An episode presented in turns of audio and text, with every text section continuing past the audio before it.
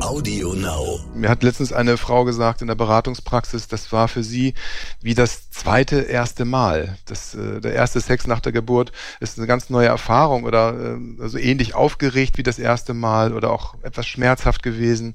Es kommt ein neues Körpergefühl hinzu ne, und auch die Unsicherheit ist wieder da. Also das ist, bietet aber auch Chancen für einen Neuanfang.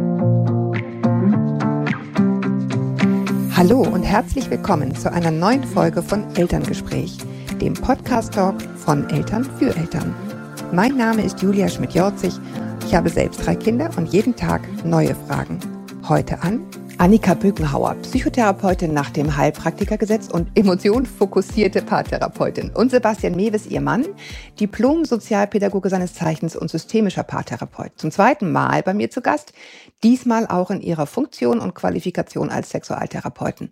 Sie beraten in ihrer Göttinger Praxis viele Paare, zum Beispiel auch, wenn es mit dem Sexleben nicht mehr so richtig läuft. Letztes Mal habe ich versprochen, dass wir dazu eine extra Folge machen werden und tada, da ist sie nun. Let's talk about sex. Willkommen nach Göttingen. Ja, hallo. Ja, hallo. Äh, ich fange jetzt mal mit einer ganz einfachen, aber ich glaube nicht so einfachen Frage an letztendlich, nämlich was ist Sex überhaupt?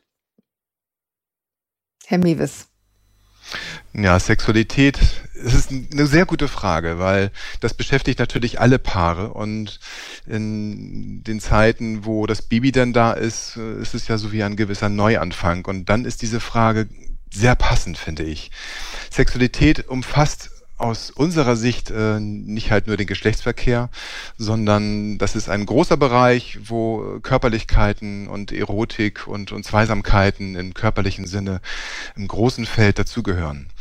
Und das ist auch äh, oft Thema bei uns in der Praxis dass Paare zu uns kommen und sagen, uns, uns unserer Sexualität läuft nicht mehr so ganz rund und äh, da ist vielleicht auch eine gewisse Routine und Langeweile hat sich da eingestellt und das ist immer eine gute Gelegenheit, da auch nochmal grundsätzlich drauf zu schauen, wie funktioniert Sexualität und was, was ist Sexualität eigentlich für die Paare, wie äh, praktizieren sie sie und häufig ist das ähm, relativ eingefahren. Ne? Das ist so, betrifft so eine Art Mythos auch, ähm, dass Berührungen gleich Sexualität sind und Sexualität gleich Geschlechtsverkehr und zum Geschlechtsverkehr muss dann halt auch mal ein Orgasmus dabei sein. Und das sind so zementierte Gedankengänge, äh, die es hinderlich macht, einfach auch mal neue Wege zu beschreiten. Ergänzungen, Frau Bökenhauer. Ähm, ich finde wichtig auch dabei zu betonen, dass es natürlich, was ist Sex, sehr subjektiv ist. Äh, wenn mhm. die Paare in die Praxis kommen, dann haben die so ihre Vorstellungen von Sex und es ist immer gut zu fragen, was meinen sie denn eigentlich? Genau, ne? deswegen frage also, ich das, genau. Was ist denn das? Ist genau, das wirklich und dann eben so, was, was gehört für sie eigentlich dazu und was gehört nicht dazu? Und das einfach auch mit denen zu besprechen, weil da taucht dann schon häufig auf, dass beide verschiedene Vorstellungen haben. Ja?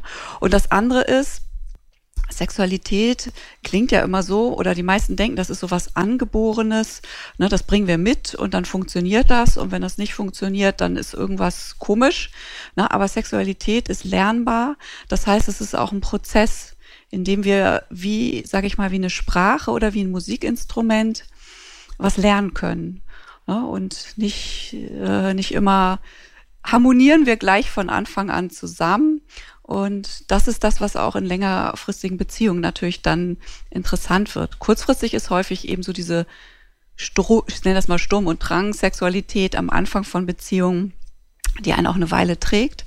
Aber irgendwann braucht es dann häufig was Neues auch. Das möchte ich gerne noch mal kurz ergänzen. Ja. Also da stimme ich eindeutig zu. Ne? Sexualität müssen wir erlernen. Niemand kann das als Naturtalent. Und das ist ähnlich wie bei der Kindererziehung. Ne? Das äh, sind auch Bereiche alles so, die, wo es dann die Gesellschaft häufig so sagt, ja, dann mach mal. Und das ist so ein bisschen wie ins kalte Wasser geschubst zu werden. Und dann steht man davor. Und das ist bei der Sexualität ganz ähnlich.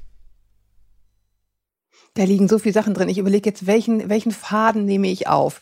Ähm, ich will unbedingt, ich will unbedingt nachher darüber reden, wie unterschiedlich die, die, die einzelnen sozusagen Bestandteile einer Partnerschaft, Mann und Frau oder was auch immer sozusagen da zusammengehört, ähm, das empfinden. Aber ich würde erstmal fragen wollen aus dem Bauch heraus, weil Sie sagen, man, man, man muss es erlernen oder es ist völlig normal, es zu erlernen miteinander.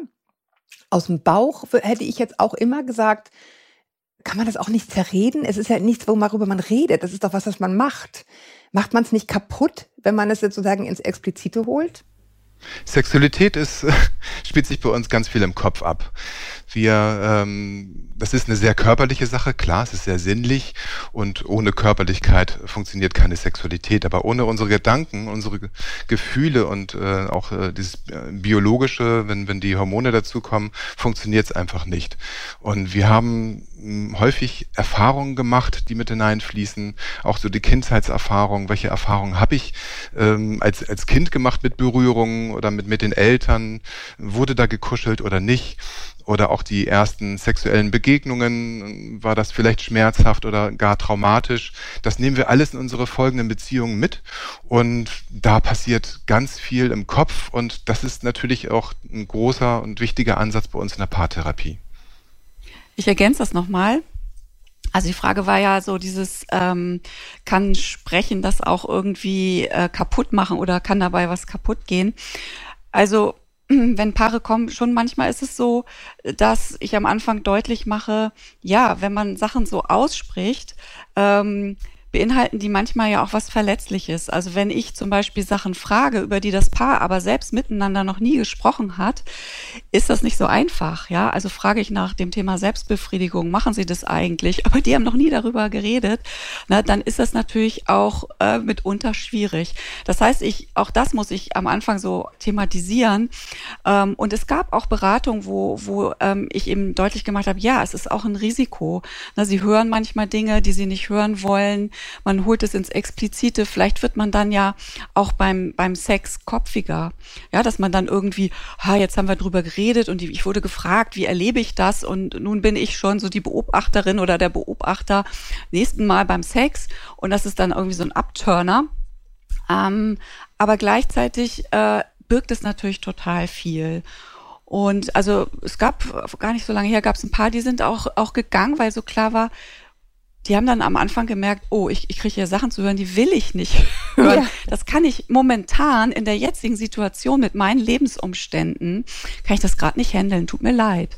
Na, ich weiß, das ist wichtig und ich weiß, dass sie so, das, das ist nicht der Punkt. Aber ähm, es ist ein, tatsächlich auch ein Stück weit ein Risiko, Sachen auszusprechen oder so. Das ist wohl wahr. Und da, da ist es gut, auch bewusst drauf zu gucken und sich zu entscheiden, äh, lohnt sich für mich quasi das Risiko, ist es der richtige Zeitpunkt, ähm, traue ich mich das auch gerade?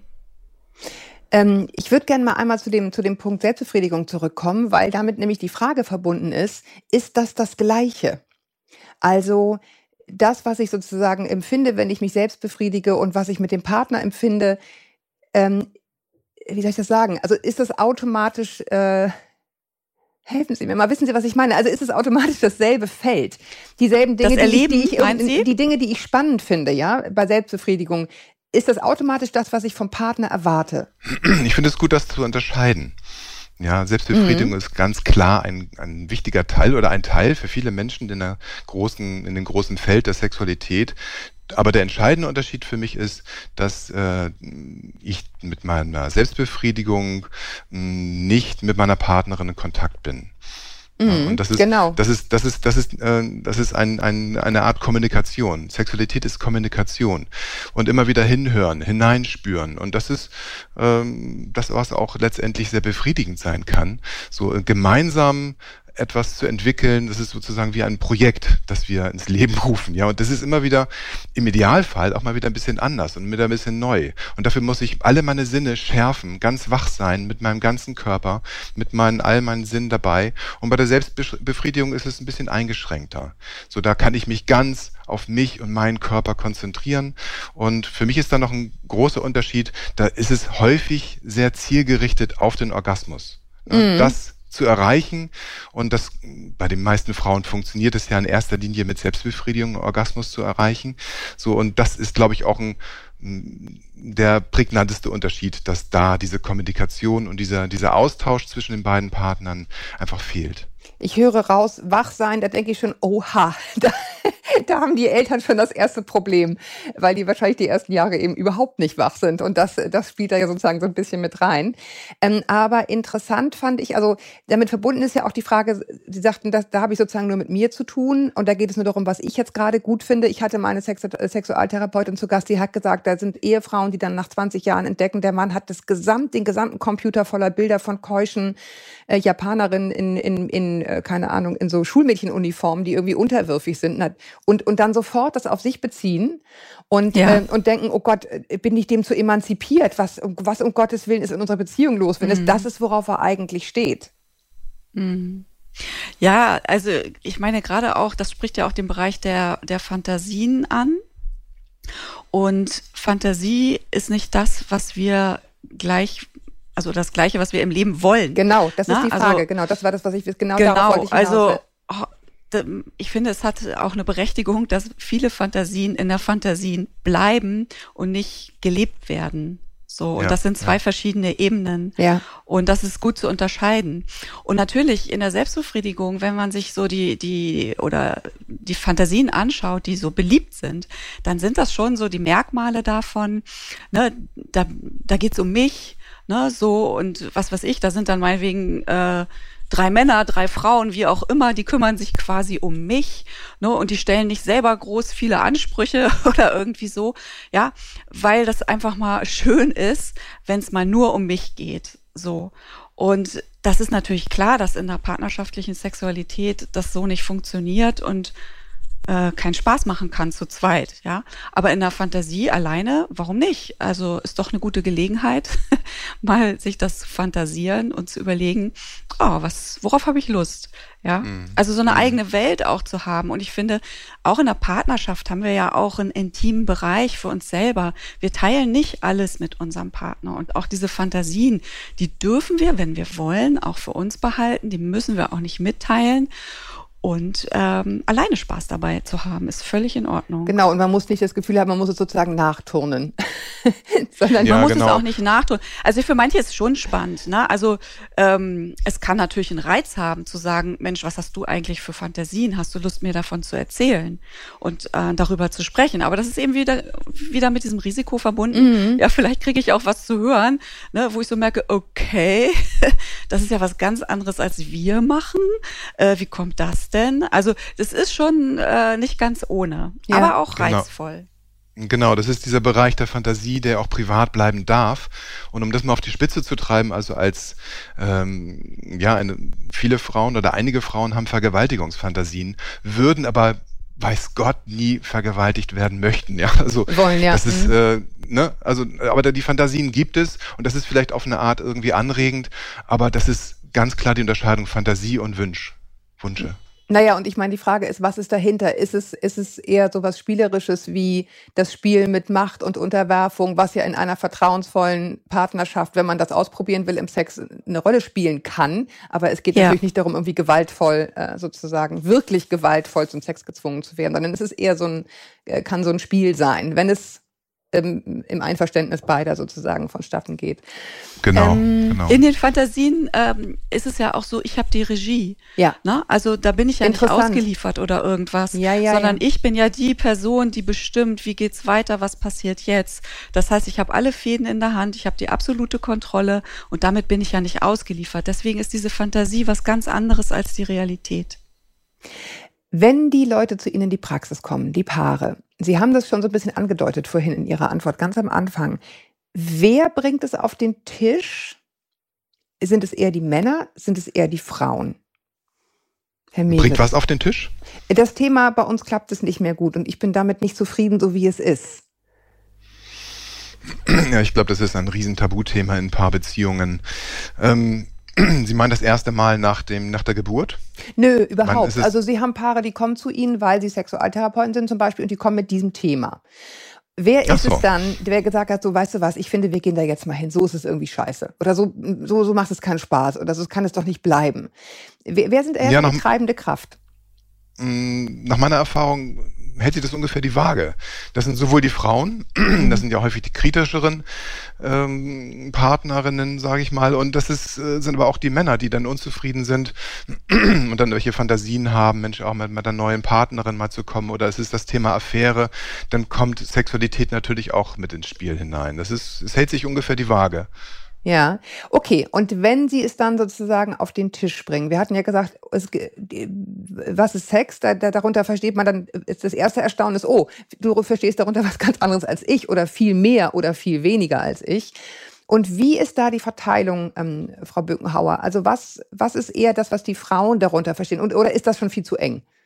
Stimmt das so gar nicht, dass Frauen das immer so sehen und Männer das tendenziell immer eher so?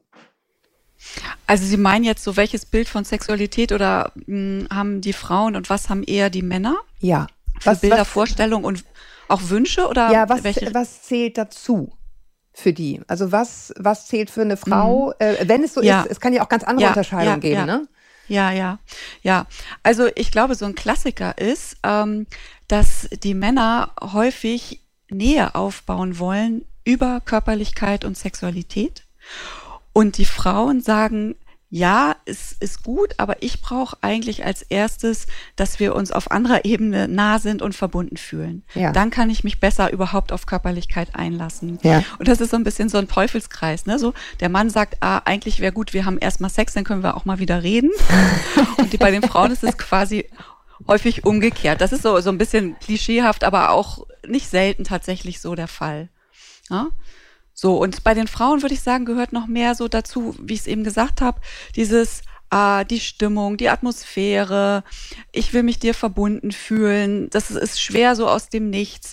Gerade ähm, wenn die Kinder noch klein sind, auch so dieses, oh, ich muss auch erstmal abschalten können und dafür braucht es irgendwie den richtigen Rahmen. Äh, das so, sage ich mal, so dieses was es im Vorfeld braucht, für die Frauen viel, viel wichtiger ist häufig als für die Männer. So, die Männer sind da häufig flexibler, die können sich auf unterschiedliche Situationen äh, anders einstellen und äh, nehmen, was sie bekommen sozusagen. und die Frauen brauchen da häufig viel mehr ähm, auch quasi an Vorbereitung, wenn man so will. Das ist so, so ein zentraler Punkt. Dann bei dem, was ist konkret im Bett, wenn die dann, sag ich mal, losgelegt haben, ähm, gibt es natürlich unterschiedliche Bedürfnisse. Für, für viele Männer ist so dieses Miteinander schlafen halt das Wichtigste und darauf läuft's dann auch häufig hinaus. Das ist auch für viele Frauen so. Aber ich würde sagen, ein bisschen weniger. Da gibt's eben auch so, dass so zum Orgasmus kommen, nicht unbedingt miteinander schlafen, ähm, dass es auf dem Wege so funktioniert, sondern dann braucht es entweder noch irgendwie irgendwie eine zusätzliche Stimulation oder sowas. Und deswegen ist für viele Frauen halt, ähm, was was ich, Oralsex nochmal spannender ähm, oder andere Formen, ne, berührt werden mit den Händen oder sowas. Ähm, die, die wichtiger sind in der Sexualität als vielleicht für die Männer, wobei ne, auch viele Abwechslungen lieben und äh, auch da flexibel sind. Aber ich finde so diese Fixierung häufig auf miteinander schlafen und auf Orgasmus, das ist ein ganz häufiges Thema. Mhm. Wir haben jetzt zwei verschiedene Positionen. Die eine Position, die eher männliche, die sagt, ich, ich bin dir dann nah, wenn wir Sex gehabt haben, sozusagen. Und dann können wir reden und dann fühle ich mich verbunden und dann kommen wir zum kuscheligen Teil. Und bei den Frauen ist es in der Tendenz, das ist jetzt sehr, sehr holzschnittartig, eher andersrum. Da muss es schon vorher sozusagen, muss Nähe und, und Kuscheln und, und, und äh, Zärtlichkeit da gewesen sein, damit sie überhaupt sich auf, auf Sex einlassen können. Oder zumindest Gleichklang muss vorher da gewesen sein. Ähm, wie kommt man dann zusammen, wenn, wenn das so unterschiedliche Pole sind, von denen man kommt? Was raten Sie den Paaren, Herr Mewes? Ja, das ist so, wie Frau Bückenhauer gerade schon gesagt hat. Das ist wichtig, dass, es, äh, dass die Paare in, in, Kontakt kommen. Das ist sozusagen wie eine Brücke. Eine Brücke zu bauen zwischen diesen beiden Menschen, die sich erstmal äh, verbal austauschen. Das ist für Frauen häufig wirkt das wie ein äh, ja, ein erotisch äh, stimulierendes Mittel, ähm, dass man sich spürt, dass man sich auch sieht, dass man, dass die Frau sich wahrgenommen fühlt und ähm, dann langsam startet. Das ist ja besonders wichtig auch für Paare, also die ähm, gerade ein Baby bekommen haben oder so. Das ist ja sehr hm, wichtig, da langsam zu starten und das ist eine Chance für einen Neuanfang, auch für die Sexualität. Und zwar geht es dann auch manchmal darum, das ist so das Stichwort Slow Sex, mm, die Frage, was steht im Sex im Mittelpunkt? Also das Genital oder die Seele, das ist ja gerade so gerade mal auf den Punkt gebracht. Ne? Ähm, und wir, es ist ganz gut, sich einen Rahmen zu schaffen, in welchem sich im Prinzip Penis und Vagina eingeladen fühlen, vorbeizukommen. Und äh, Zeitdruck könnte hier hinderlich sein. Das heißt so, dieses Drängeln von einer Person ist dann häufig sehr hinderlich und führt dann ja auch erfahrungsgemäß äh, zu Abwehrverhalten. Ja, wie ist das überhaupt? Ich meine, eine Frau hat ein Kind geboren. Ich glaube, jede Frau, die das durch hat, Schwangerschaft und ein Kind geboren haben, weiß, wie unfassbar anders man seinen Körper plötzlich wahrnimmt. Das ist eben nicht mehr was, was man komplett selber im Griff hatte und was immer gut riecht und keine Ahnung, sondern was es ist eine sehr archaische Erfahrung genau. ja auch. Ähm, Frau, Frau Bückenhauer, wie, wie erleben Sie das bei Frauen? Welch, welcher Einschnitt ist das und wie, wie, geht, wie geht der Weg zurück? Hm. Oder muss er überhaupt zurück? Ja, ja, zurück. Genau, das ist ein guter Punkt. Geht es um zurück? Ähm, ja, im Grunde ist das ja ein Identitätsumbruch, die Zeit nach der Geburt des ersten Kindes. Ähm, da passiert ja so viel und im Grunde ist die Sexualität dann ja auch was, wo ich vielleicht was ganz anderes inzwischen möchte und brauche, als das, was mir vorher gefallen hat. Ja, vielleicht brauche ich in der Zeit, wenn ich erschöpft bin und müde und ähm, die letzten Nächte einfach furchtbar waren, vielleicht brauche ich eher sowas wie Trostsex oder sowas oder Trost Körperlichkeit und noch nicht mal Sex. Vielleicht will ich mich einfach so erstmal gehalten fühlen. Und wenn ich dann merke, so mein Partner, der, der will aber immer weiter und der will gerade irgendwie, na eigentlich will der wieder mit mir schlafen und ich merke so, oh, dann kannst du mich nicht vielleicht erstmal so ein bisschen einfach im Arm halten und da sein und mir ein bisschen zuhören, dass das dann einfach wichtig ist. Und es ist im Grunde so wie, wie mit diesen Musikinstrumenten. Das finde ich eigentlich ein sehr schönes Bild. Ähm, vielleicht sind so die Lieder, die wir noch ohne Kinder miteinander gespielt haben, nicht mehr die Lieder, die gerade für mich jetzt so die passenden sind. Vielleicht müssen wir mal ein paar neue Stücke einüben oder ähm, wieder genau hinhören, was ist denn das, was du gerade möchtest und brauchst und wie finden wir dann beide zueinander, ja? Und für die Frauen ist, also um das vielleicht auch nochmal ergänzend zu sagen, ne, ich weiß nicht, darauf wollten Sie vielleicht auch nochmal hinaus, so diese körperlichen Veränderungen, was, was da einfach auch nochmal für die Frauen ähm, so eine Rolle spielt, ist eben auch dieses veränderte Körperbild, was man selber hat, ne, so das, was weiß ich, abgenommen, zugenommen, äh, ich finde mich selber vielleicht gerade gar nicht so sexy. Ähm, auch direkt nach der Geburt natürlich mit Wochenbett und wirklich, was weiß ich, Kaiserschnitt, Dammschnitt, wirklich Einschnitte, die so gravierend sind, dass die Frauen häufig auch erstmal so einen Prozess mit sich selber auf einer körperlichen Ebene haben. Also sich erstmal wieder so annehmen, wie bin ich jetzt als irgendwie Mutter, auch körperlich, nicht nur mental. Das, das ist ein riesen Umwälzungsprozess. Und das, was ich da brauche, ist vielleicht nicht immer als erstes Sex. Und da kommt dann ja auch das ins Spiel, was wir ganz am Anfang hatten. Da kommt man wahrscheinlich ums Miteinanderreden dann auch gar nicht herum, um das überhaupt zu sagen. Es hat sich bei mir was verändert. Ich fühle mich jetzt so und so, oder? Ja. Das ist total wichtig, ne? dass, dass da ein Austausch stattfindet über die Ängste und auch die neuen Bedürfnisse, die vielleicht auftauchen. Und mir hat letztens eine Frau gesagt in der Beratungspraxis, das war für sie wie das zweite erste Mal. Das, äh, der erste Sex nach der Geburt ist eine ganz neue Erfahrung oder äh, also ähnlich aufgeregt wie das erste Mal oder auch etwas schmerzhaft gewesen. Es kommt ein neues Körpergefühl hinzu ne? und auch die Unsicherheit ist wieder da. Also das ist, bietet aber auch Chancen für Neuanfang. Wenn wir jetzt sagen, wir haben jetzt so ein bisschen besprochen, äh, das erste Mal nach der Geburt oder ganz am Anfang. Ähm, nachher, äh, das weiß ich auch sozusagen aus Erfahrung und auch wenn man mit Freunden spricht, das, das setzt sich ja so ein bisschen fort, diese, diesen Punkt im Alltag zu finden, wo ich sage, so, und jetzt ist die Wäsche aufgehängt und jetzt kommen wir zu Teil zwei. Ähm, wie, wie raten Sie Paaren, wie man da sozusagen aus diesem Alltagsgefühl herauskommen kann? Und auch da gleich wieder die Frage hinten dran, muss man das überhaupt, um guten Sex zu haben dann am Abend? Nee, am Abend muss es ja gar nicht unbedingt sein. Also morgens Sex zu haben geht's ist mal los. angenehmer. ja, also das ist ja die Schwere des Alltags, äh, die uns schon so belasten könnte, ist dann noch gar nicht da. Ja, also das, der Zeitpunkt ist ja auch ganz gut, das auch mal drüber zu sprechen. Ne? Also Mensch, morgens ist vielleicht ein ganz guter, oder wenn das Kind Mittagsschlaf macht oder so, das gibt, man kann ja kreative, auch zeitliche Lösungen da finden. Und die Erwartungen runterschrauben ist, finde ich, äh, auch ganz wichtig. Ne? Also keine riesengroßen Erlebnisse erwarten, vielleicht äh, kleine Rollenspiele einzubauen, um so vielleicht auch so diesen Alltag so ein bisschen zu vertreiben. Äh, also jetzt ohne Verkleidung oder so, ne? Und wer weiß, wenn sich jemand gerne verkleidet. Ja, witzig. Ja. ja, vielleicht auch ja. mit, aber äh, muss ja nicht, muss ja nicht sein. Ja, ah, ja, super. Gut, also jetzt habe ich Sie auf Ideen gebracht, das freut mich. ja, die haben wir noch nie gehört, aber ähm, nee, ist doch schön. Ähm, ja, ich finde, ähm, wie bringt man das in den Alltag rein, ist, ist eine ganz zentrale Frage, weil häufig haben wir ja nicht so ein, sag ich mal, sowas wie ein Erkenntnisproblem. Wir haben ja schon verstanden, was die Schwierigkeit ist, aber wir haben ein Umsetzungsproblem. Genau, ne? Wir genau. wissen nicht, wie kriegen wir das irgendwie in unserem Alltag eigentlich unter.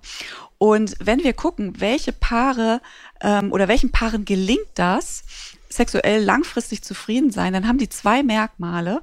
Und das eine ist, Sex hat eben auch einen hohen Stellenwert und einen festen Platz im Leben. Das heißt, die haben schon irgendwie Zeiten, wo sie sagen, das gehört uns und da treffen wir uns im Bett und mal sehen, was passiert. Also die haben schon so Verabredungen oder gucken, ne, da gibt's dann eben auch die Kinderbetreuung, wo klar ist, das ist wichtig und deswegen organisieren wir uns das. Und das ist für viele Paare erstmal total unvorstellbar, ne? sich, sich zu verabreden. Ne? Also Sex sollte doch spontan sein und immer leidenschaftlich sein und so, aber sich zu verabreden, das, es ist doch ein absoluter Abtörner, Herr Mewes, ja? Also, so, also, also wenn bitte. wir das mal so zur Sprache bringen. Wie bitte? Ja, also bitte, genau. Ja, ja, genau. Ne? Und äh, sich auch Zeit zu nehmen äh, füreinander, das ist äh, für einige auch äh, sehr hilfreich, auch mal so zu, sich das vorzustellen. Mensch, lassen wir mal den Fernseher für ein paar Wochen aus. So, und wir werden dann nicht glauben, wie viel Zeit wir plötzlich haben. Ja, das ist schon auch toll, wenn, wenn so diese elektronischen Hausfreunde, die ja auch häufig ein erotischer Killer sind, so mal beiseite gelegt werden oder mal auch äh, für ein paar Wochen abgeschafft werden. Da kann auch wieder ganz schöne emotionale Nähe entstehen. Ja, interessant. Ich habe neulich ein Interview geführt mit einem Schlafforscher und da ging es um ein ganz anderes Thema, aber ich glaube, es ist ein bisschen verwandt. Da ging es um das, äh, das Mittagsschläfchen. Und der hat ja. gesagt, doch, doch, das kann man üben. Man legt sich einfach immer zur gleichen Zeit hin und sagt, in 15 Minuten ist es vorbei. Und irgendwann ist der Körper so daran gewöhnt, dass er auch wirklich ja. einschläft. Und wahrscheinlich ist es so ähnlich, nur andersrum, also ohne Einschlafen. Äh, mit dem Sex, man, man legt sich einfach mal so zusammen, jeden, jeden Sonntag um elf und sind die Kinder dann weg und mal gucken. Und beim zweiten, dritten Mal klappt es dann vielleicht. Wer weiß. Aber finde ich, finde ich, äh, aber inter genau. interessant. Genau. Ich glaube, das Bild, das ist doch total unsexy, sich zu verabreden. Das hat, glaube ich, jeder. Ja.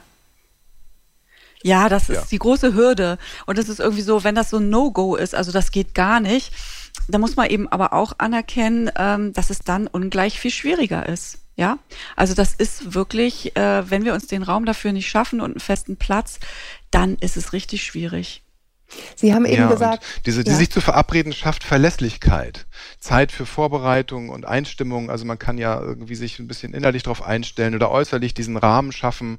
So für viele, ähm, auch gerade für Frauen ist es diese, diese Rahmenbedingungen sehr wichtig. Ne? Also so ja. Störquellen ausschalten und mal irgendwie auch mal eine nette Beleuchtung oder eine Kerze oder man trinkt vorher einen Tee oder ein Weinchen.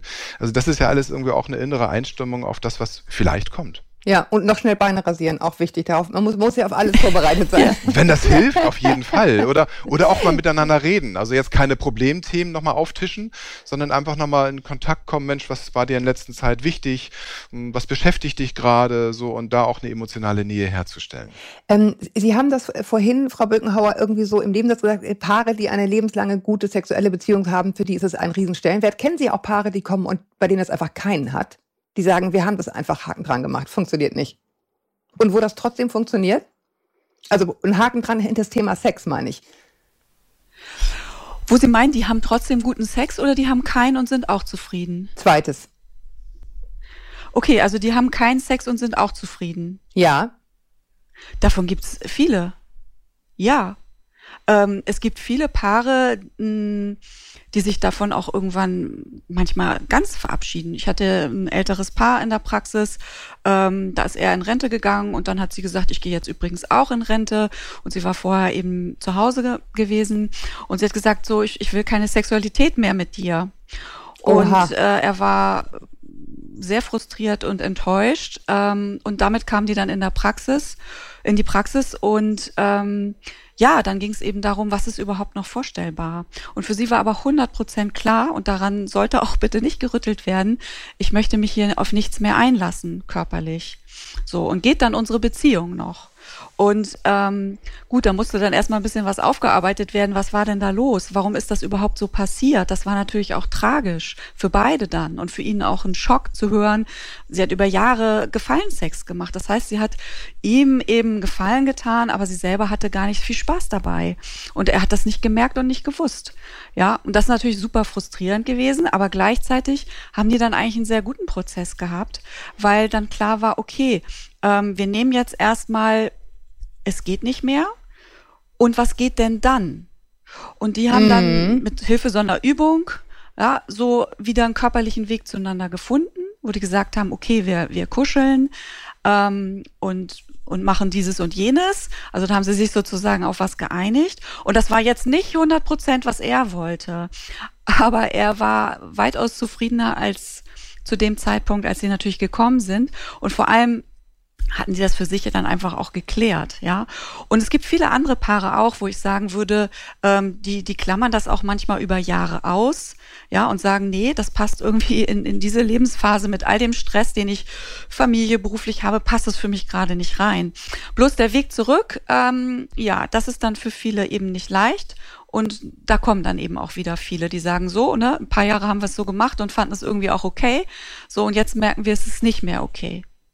Ja, interessanterweise, ich, ich, ich kenne jetzt auch Fälle sozusagen im Umfeld, wo dann die Kinder langsam aus dem Haus gehen und wo das auf einmal mit Schlag zurückkehrt, wo man das nie im Leben für, möglich gehalten hätte. Beide Seiten, glaube ich, ehrlich gesagt. Aber dann ist sozusagen bahnfrei Kartoffelbrei und ähm, auf einmal geht es, geht es wieder. Genau, also äh, es ist manchmal auch Licht am Ende des Tunnels. Ähm, äh, wenn jetzt sozusagen der Mann in dem Falle, aber das wird es ja häufig geben, oder die Frau, je nachdem, wer es ist, unzufrieden ist mit dem Ist-Zustand, haben Sie das Gefühl, dass Fremdgehen für Paare auf Dauer funktionieren kann? Fremdgehen im Sinne, ähm, weil ich finde, das ist ja so ein Riesenbegriff, ne? Was heißt denn jetzt Fremdgehen genau. oder offene Beziehung oder was ist es, ne? Genau. Also es gibt einige, die ja kommen mit einem Konzept von offener Beziehung in die Praxis und sagen, ne, für uns ist das so und so. Ähm, wenn wir jetzt irgendwie unser Leben miteinander verbringen wollen, ist schon klar, ähm, da darf es auch mal noch wen anders geben und das ist dann abgesprochen. Ähm, ich finde ja immer, man muss nicht den Anspruch haben, dass ein Modell jetzt für den Rest des Lebens irgendwie das Richtige ist. Für viele Paare ist das für eine gewisse Zeit eine Entscheidung, die die treffen und die eine Weile funktioniert und dann funktioniert es vielleicht aber irgendwann auch nicht mehr. Manchmal dann natürlich auch sehr schmerzhaft, weil die merken, oh, ne, sexuell war ja okay, aber verlieben war nicht okay und das passiert dann natürlich trotzdem sehr häufig. Und ähm, so offen sind dann viele Paare auch nicht. Die wollen schon meistens gerne ne, so das Gefühl der Nummer eins behalten. Ähm, und dann, dann braucht es eben auch wieder eine Veränderung. Und ähm, von daher ist so, so sexueller Außenkontakt, nenne ich das jetzt mal, ähm, für viele schon eine große Herausforderung. Die das Problem nicht unbedingt löst, höre ich raus. Ja, also vor allem, wenn Paare jetzt, sagen wir mal, ein Paar kommt und die haben sexuelle Schwierigkeiten und dann kommt quasi noch eine Affäre obendrauf oder äh, ein Seitensprung oder wie auch immer man das nennen will, ähm, dann ist das natürlich in so einer Beziehungsphase krass. Und das ist mit der häufigste Trennungsgrund für Paare, wenn äh, wenn es eine Affäre gibt. Von daher ist es schon äh, ein Riesenrisiko, was Paare eingehen oder für die meisten Paare, ähm, das zu tun. Und ähm, vor allem, wenn es eben dann mit Geheim und hinterm Rücken, das ist natürlich nicht nur das, was da auf der körperlichen Ebene passiert ist, verletzend, sondern auch dieses sich belogen fühlen und ähm, so gewusst zu haben, Mensch, ich habe es doch angesprochen, ne, dass du, warum kommst du immer später von der Arbeit, ne, und ich habe dir so viele Gelegenheiten gegeben und du hast mich jetzt über Monate oder so belogen. Ja, das auch wieder aufzuarbeiten und wieder zu kitten, puh, da, da haben wir viel mit zu tun in den Praxen. Ne? Das ist schon, schon ein Riesenthema. Haben Sie noch Ergänzungen, Herr Mewis, dazu? Naja, also ich glaube, alle Paare haben mit diesem Thema zu tun, dass wir irgendwann irgendwie irgendwo irgendwen auch mal spannend finden oder auch attraktiv und sexy und diese Gelüste tauchen schon häufig auf. Das ist die Frage, wie geht man damit um? Und das äh, besprechen alle Paare individuell für sich und da äh, reden wir dann sozusagen auch nicht unbedingt rein. Das ist so eine Absprache von, von, von allen Paaren, die sie haben, okay, was ist noch in Ordnung? Darf ich mit, äh, sage ich mal, wenn ich als Mann mit einer Freundin ins Kino gehe, ist das noch in Ordnung? Oder mal eine Umarmung oder so, da sind die Grenzen ja ganz individuell gestrickt. Und ähm, wenn es dann wirklich so zu so einer Affäre kommt, so einer heimlichen Affäre, sage ich jetzt mal und betone das mal, es gibt ja auch so auch eher auch mal offenere Außenbeziehungen, die dann so akzeptiert werden von der Partnerin oder von dem Partner. So, und da wird's, äh, da wird's dann heikel und schwierig und solche Paare kommen durchaus auch in unsere Praxis um dann auch das zu klären, Mensch, wie gehen wir jetzt damit um? Ich, ich liebe zwei Menschen und äh, ich bin der Meinung, dass das, geht, ja, dass das kann man machen. So, äh, wir alle äh, haben auch so unterschiedliche Affinitionen, so mit, mit, mit, mit Partnerschaft und so. Wir haben die Möglichkeit, das aber auch äh, aufzuklären. Und das ist immer auch so eine, eine wichtige Frage, finde ich so.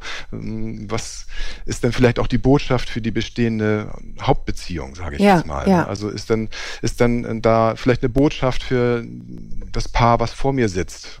Können wir mhm. da äh, noch an unserer Beziehung was verändern und was verbessern? Was wünschst du dir? Und dann könntest du um, um die Wünschen und Bedürfnisse von jedem Einzelnen. Und da kommen die Paare häufig auch erst wieder also miteinander ins Gespräch und in Kontakt. Und es braucht manchmal tatsächlich erstmal eine Krise.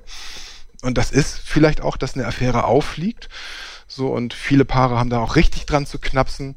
Äh, das ist eine große Krise für viele, hat Frau Bökenhauer gerade sehr schön beschrieben. Ne, das ist auf verschiedenen Ebenen eine Verletzung.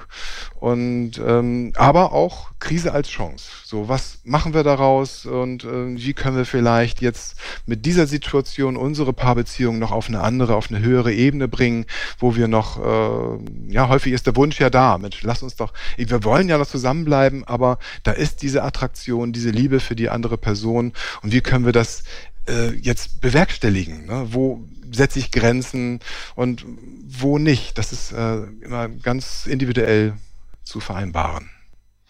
Frau Bökenhauer, ähm, inwie, inwieweit würden Sie sagen, ja, doch, wenn, wenn Paare zu uns kommen, die damit ein Problem haben und wenn wir da einen Prozess starten, dann glaube ich wirklich, können wir helfen.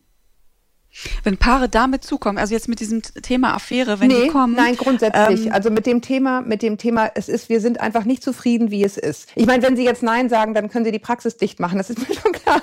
Aber haben, haben Sie, haben Sie wirklich das Gefühl, so, ne, wenn, wenn Paare sich einmal auf diesen Weg begeben und sagen, so, wir, wir holen das jetzt sozusagen ins Explizite und wir müssen das mal besprechen. Äh, inwieweit haben Sie wirklich auch als Therapeutin das Gefühl, da zum Erfolg zu führen bei den Paaren, dass die dann zufrieden aus diesem Prozess wieder rausgehen? Ich finde das ehrlich gesagt gar nicht so eine große Schwierigkeit in dem Sinne, also dass jetzt so die Chancen so schlecht wären. Ne? Also ich habe vorhin zwar betont, ne, es gibt schon so diese Risiken, aber im Grunde ist das ja für die häufig ein Riesenschritt, in die Praxis zu kommen, überhaupt jetzt über das Thema Körperlichkeit und Sex zu sprechen. Und damit beginnt für die häufig ein, ein guter Prozess, ja, ja. weil all das Schweigen und, ne, also ich meine, die unangenehmen Fragen, die peinlichen Fragen oder so, die stellen ja wir. Und ähm, das ist eine ganz andere Rolle dann natürlich auch. Das heißt, das müssen die sich ja auch gegenseitig nicht fragen. Das entlastet die Paare total. Ne? Und auch die, die Dinge, die, die einem schwerfallen zu sagen, ja, wo ich weiß, oh, wenn ich das jetzt ausspreche, das verletzt vielleicht meinen Partner oder meine Partnerin. Ja, das ist natürlich auch was anderes in so einem Rahmen, wo ich merke, okay, ja, wenn die andere Person so die, das nicht halten kann oder die Reaktion dann auf einmal auch krass ist, ja, dann ist das in so einem Setting was anderes. Das heißt, die Paare trauen sich häufig auch viel mehr anzusprechen in so einem Setting, weil das viel mehr Sicherheit gibt und Unterstützung da ist. Und dadurch öffnen die Paare sich häufig einfach ganz anders und es wird wieder was anderes möglich. Also ich finde eigentlich eher, ähm, dass das gar nicht so schwer ist, dass da was in Gang kommt. Ich habe häufig das Gefühl, so viel muss man am Anfang nicht unbedingt immer tun, dass man jetzt sagt, oh, jetzt machen wir mal die Methode oder jenes. Für viele ist wirklich dieser erste Schritt, überhaupt ins Sprechen zu kommen und zu erzählen und in dieser Ruhe auch ähm, gehört zu werden, ja, zu gehören, ne, was gefällt mir an unserer Sexualität, was gefällt mir aber auch nicht, ja, und nicht gleich, ja, aber wieso, das machst du auch, also dass man nicht in, in so eine Kampfhandlung miteinander kommt, sondern irgendwie, aha, oh, ja, du bist gar nicht erfüllt von unserer Sexualität, hm, was machen wir denn da, ja, und ja. deswegen bin ich da eigentlich eher so, ich, ich freue mich auf die Paare, wenn die mit ihrem Problem kommen, ähm, weil wir da eigentlich also in den seltensten Fällen man, hat man das so das Gefühl, man kann ihnen jetzt gar nicht helfen. Ja. Das ist vielleicht nicht unbedingt immer der Fall, dass, ne, weil die haben ja auch unterschiedliche Ziele und es ist nicht immer, mm. die mhm. wollen nicht unbedingt immer das Gleiche. Ne, deswegen kann man natürlich nicht immer sagen, ne, jedes Ziel wird zu 100 Prozent erreicht. Ja, aber ähm, das Wesentliche ist ja für die Paare häufig, wir wollen uns näher fühlen. Ich will wieder das Gefühl haben, so du bist an meiner Seite und im besten Fall eben das auch so körperlich, leidenschaftlich mehr zu fühlen. Ja, und da kann man total viel machen. Ja. Schöner kann man nicht enden. Ich finde, das sind zuversichtliche nee. Aussichten. Ich, ich, ja, ja. Ich, ich danke Ihnen, dass Sie äh, Ihre Erfahrungen und Ihre Einschätzungen und ja Ihre Gedanken dazu äh, mit mit uns geteilt haben. Ich hoffe, dass ganz viele daraus ganz viel mitnehmen können, denn ich weiß einfach auch aus den Zuschriften, die wir bekommen, dass das wirklich ein, ein großes Thema ist, ein wichtiges, äh, was die Welt auch ein bisschen zusammenhält oder eben was es erschwert, zusammen zu sein. Ich danke Ihnen sehr für die Zeit. Ich wünsche Ihnen äh, noch einen, einen guten, erfolgreichen, äh, zuversichtlichen Tag da in Göttingen und freue mich, wenn wir uns wieder sprechen. Ja, vielen Dank fürs Gespräch. Ja, gerne. Auf Wiederhören. Und euch da draußen danke ich ebenfalls fürs Zuhören. Schreibt uns gerne weiterhin an podcast.eltern.de mit Lob, Kritik, Themenvorschlägen oder mit euren Fragen. Bis wir uns wieder hören, haltet den Kopf über Wasser. Ahoi aus Hamburg.